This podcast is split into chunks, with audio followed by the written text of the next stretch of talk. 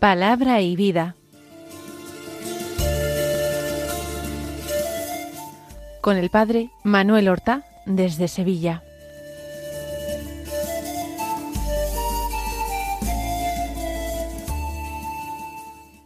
En el nombre del Padre y del Hijo y del Espíritu Santo. Amén.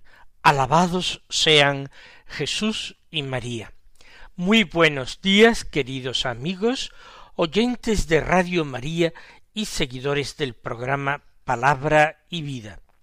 Hoy es eh, domingo, el vigésimo séptimo domingo del tiempo ordinario.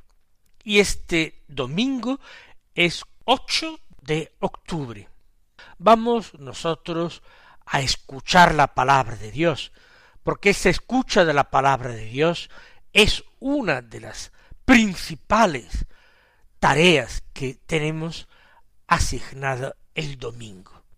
Otra será la participación en la Santa Misa, pero está muy bien esto de haber leído y meditado previamente la palabra de Dios que vamos a escuchar luego en la celebración litúrgica.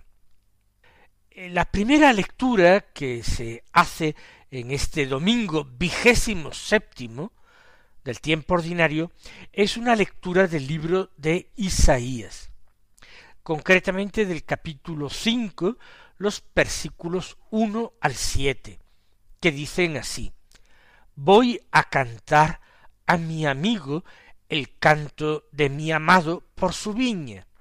Mi amigo tenía una viña en un fértil collado, la entrecavó, quitó las piedras y plantó buenas cepas, construyó en medio una torre y cavó un lagar. Esperaba que diese uvas, pero dio agrazones. Ahora, habitantes de Jerusalén, hombres de Judá, por favor, sed jueces entre mí y mi viña. ¿Qué más podía hacer yo por mi viña que no hubiera hecho? ¿Por qué cuando yo esperaba que diera uvas, dio agrazones? Pues os hago saber lo que haré con mi viña, quitar su valla y que sirva de leña, derruir su tapia y que sea pisoteada. La convertiré en un erial, no la podarán ni la escardarán. Allí crecerán zarzas y cardos. Prohibiré a las nubes que lluevan sobre ella. La viña del Señor del universo es la casa de Israel, y los hombres de Judá su plantel preferido. Esperaba de ellos derecho, y ahí tenéis sangre derramada. Esperaba justicia, y ahí tenéis lamentos. Independientemente de su inspiración, de su carácter inspirado, es palabra de Dios, también nos llama la atención otra inspiración menor, la inspiración poética con que el profeta Isaías ha plasmado este mensaje que Dios nos dirige. Voy a cantar a mi amigo el canto de mi amado por su viña. Se trata la profecía, por tanto, de un canto, de una composición poética. La voy a cantar a mi amigo. ¿Quién es mi amigo? Cada uno de vosotros, queridos oyentes, yo también. Nosotros somos los amigos de Dios. Esos amigos que en la lejanía temporal vislumbra el profeta Isaías. ¿Y qué canto nos va a cantar este antiguo profeta Isaías? El canto de mi amado. ¿Y quién es el amado del profeta? Dios, su Señor. Así pues, pues él va a ser un perfecto intermediario entre Dios y nosotros. Y además, este canto, aunque contenga expresiones fuertes, expresiones duras, es un canto de amor. No un amor romántico, no, es un amor verdadero, un amor dolido y sufriente porque es un amor traicionado. Mi amigo comienza, tenía una viña en un fértil collado. Si tomamos nosotros la escritura, vemos que la viña aparece continuamente en las páginas del libro santo. Con mucha frecuencia la viña hace alusión al pueblo de Israel. Es un cultivo propio de aquella tierra, de Palestina y en general del próximo Oriente. El clima lo permite. Y las uvas eh, se cultivan y maduran y ellas proporcionan luego el vino. Además, es un cultivo muy apreciado. Quizás por ese producto que se conoce desde tiempo inmemorial en estas culturas del Oriente Próximo, el vino, por eso eh, la uva es cultivada, diríamos, que con mimo y con mucho aprecio. Pero la viña requiere particulares cuidados. Una viña tiene que ser cavada, podada con mucho cuidado para que luego produzca buenos racimos. La viña tiene que ser guardada de diferentes plagas o de animales que pueden estropear la cosecha. Así pues, la viña es un cultivo apreciado y frecuente. Se compara al pueblo elegido de Dios. Y además, en la Sagrada Escritura es también un símbolo de paz. ¿Y por qué un símbolo de paz? Pues muy sencillamente porque el cultivo de la viña con tantos cuidados, y no digamos luego la elaboración del vino a partir de la uva, requieren bastante tiempo y cuidados. Cuando no hay paz, los hombres deben partir a la guerra, y si no a la guerra, tienen que partir al destierro o huir a las montañas por temor a los enemigos y a sus saqueos y a sus matanzas. Por tanto, cuando se cultiva la viña, cuando se produce el viño, el vino, es una buena señal de que el país está en paz y todos pueden dedicarse pacíficamente a estas tareas eh, agrícolas o industriales fabricando el vino. Pues bien, mi amigo, mi amado tenía una viña en un fértil collado. La entrecabó, quitó las piedras y plantó buenas cepas. Ya comienza la tarea para el amigo del profeta, para el amado del profeta. Tiene que cavarla, entrecavarla, quitarles malas hierbas, remover la tierra, tuvo que quitar piedras que obstaculizaban quizás precisamente el arado de la viña y plantó buenas cepas. Quizás sólo tenía el terreno en aquel collado y lo plantó él mismo, o quizás renovó la viña que había heredado y comprado porque las vides eran malas, envejecidas y eran incapaces de producir fruto, y él prefirió quitarlas y plantar buenas cepas, cepas de garantías. No sólo se limitó eso, cavó un lagar y construyó en medio una torre, la torre para vigilar con un guarda, porque como hemos dicho, la viña tiene enemigos y el lagar para un día hacer la vendimia y fabricar el vino. Es una serie de trabajos de inversiones materiales y de tiempo que ha realizado el dueño de la viña. Esperaba que diese uvas, para eso construyó el lagar, por eso edificó una torre de vigilancia. Pero he aquí que dio agrazones, es decir, eh, uvas agraces, uvas silvestres, profundamente agrias, que no terminan madurando en un fruto dulce, apto para fabricar el vino. No, inesperadamente a pesar de ser buenas las cepas y buena la tierra, fértil collado es llamado, dio este fruto inútil, que no sirve ni para comer ni para beber transformado en vino. Ahora, habitantes de Jerusalén, dice Dios por boca del profeta, hombres de Judá, por favor, sed jueces entre mí y mi viña. De una manera alegórica, el propietario de la viña llama a ésta a un juicio, la cita ante un magistrado, llama testigos, quienes, los hombres de Judá, los habitantes de Jerusalén. Se personaliza a la viña. ¿Qué más podía hacer yo por mi viña que no hubiera hecho? Está alegando su inocencia.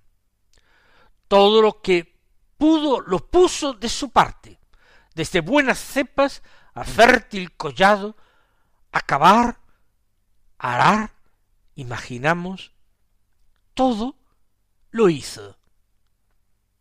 ¿Qué más podía hacer? La respuesta a esta pregunta retórica es que nada podría haber hecho más de lo que hizo. ¿Por qué cuando yo esperaba que diera uvas dio agrazones? De nuevo una pregunta retórica, porque no hay nadie que pueda responderla. Aquello es inverosímil. Pues os hago saber, y aquel que hace comparecer a su viña ante el tribunal, dicta también su sentencia. os diré lo que voy a hacer con mi viña. Quitar su valla, que sirva de leña derruir su tapia y que sea pisoteada.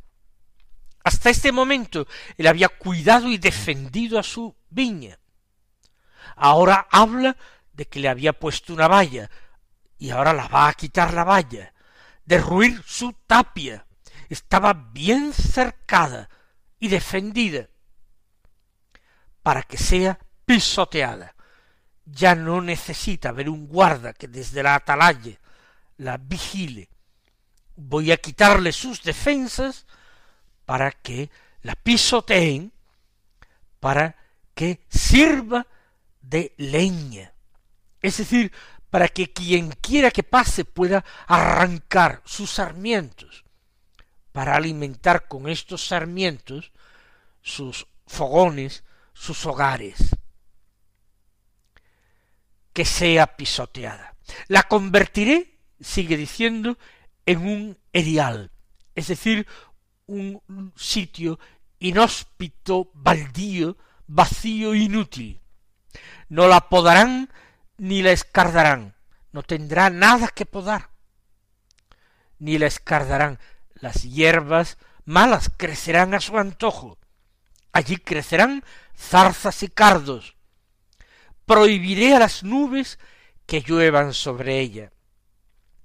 Estas expresiones nos están diciendo bien a las claras que se trata de una parábola, de una verdadera alegoría, porque ningún dueño podría ordenar a las nubes que dejen de llover, más que el creador de las nubes, el mismo Dios. Y aquí se descubre la personalidad del dueño de la viña del que se ha tomado tanto trabajo por ella. Prohibiré a las nubes que lluevan sobre ella.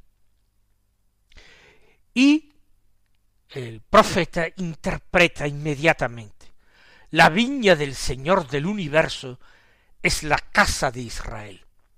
Nosotros ya lo sabíamos, lo habíamos intuido, pero Dios nos lo dice claramente. Porque la casa de Israel es el pueblo elegido.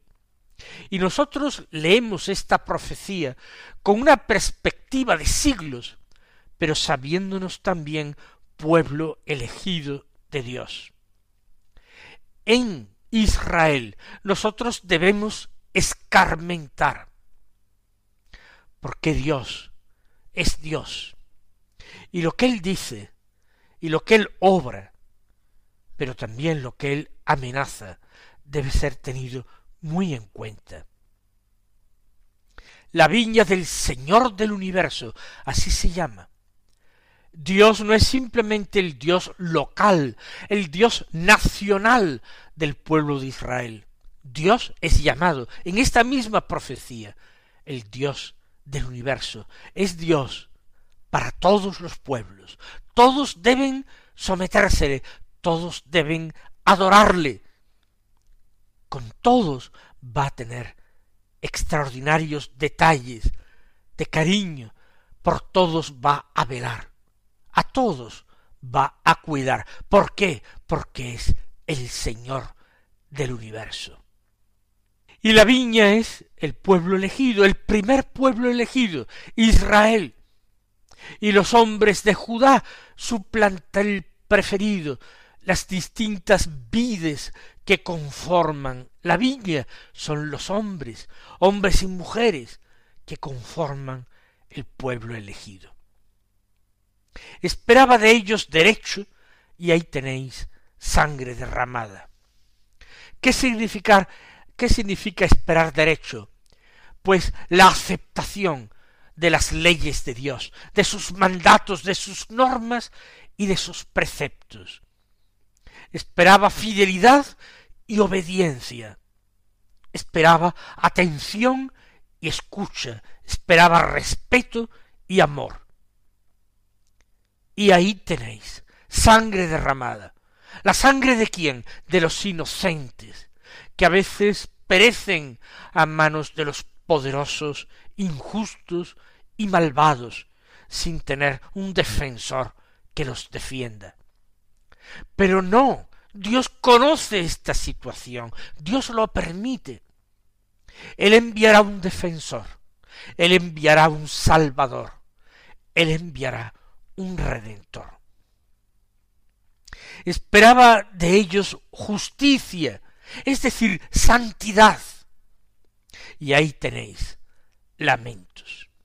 Vamos nosotros a tomar muy en serio esto que ocurrió con el pueblo elegido de Israel, para no repetir los mismos errores, para mostrarnos siempre agradecidos a Dios, y como he dicho antes, obedientes y fieles, procurando la justicia, siendo leales para con Dios, amándole con todo el corazón y amando, porque es su voluntad y su mandamiento, amando a nuestro prójimo como a nosotros mismos.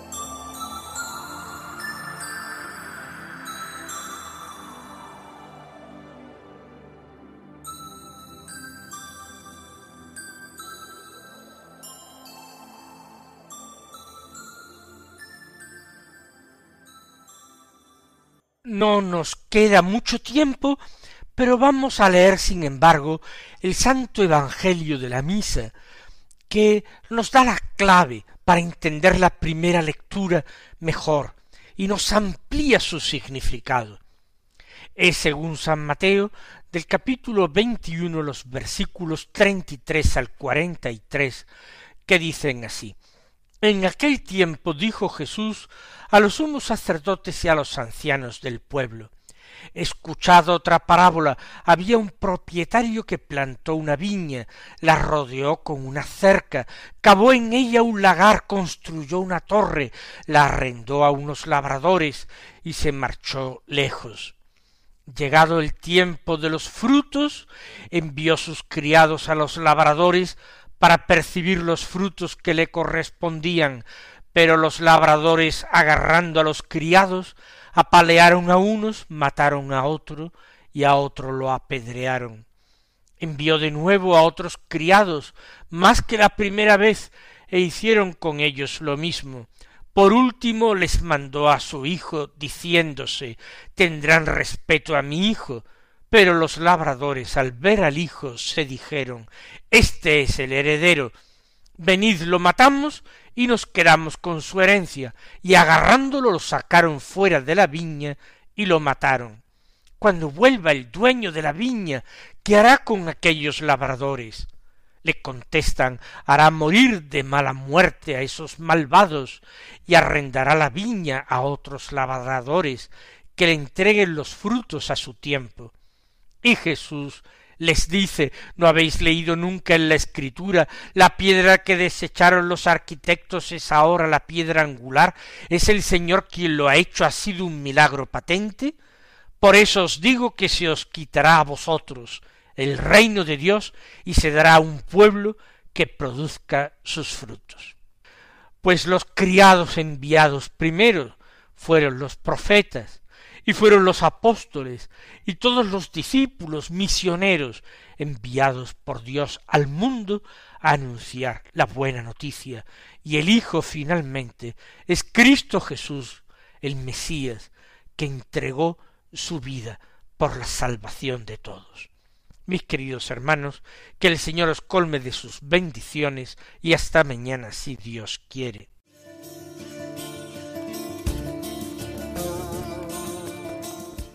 Han escuchado en Radio María Palabra y Vida, un programa que dirige el Padre Manuel Horta.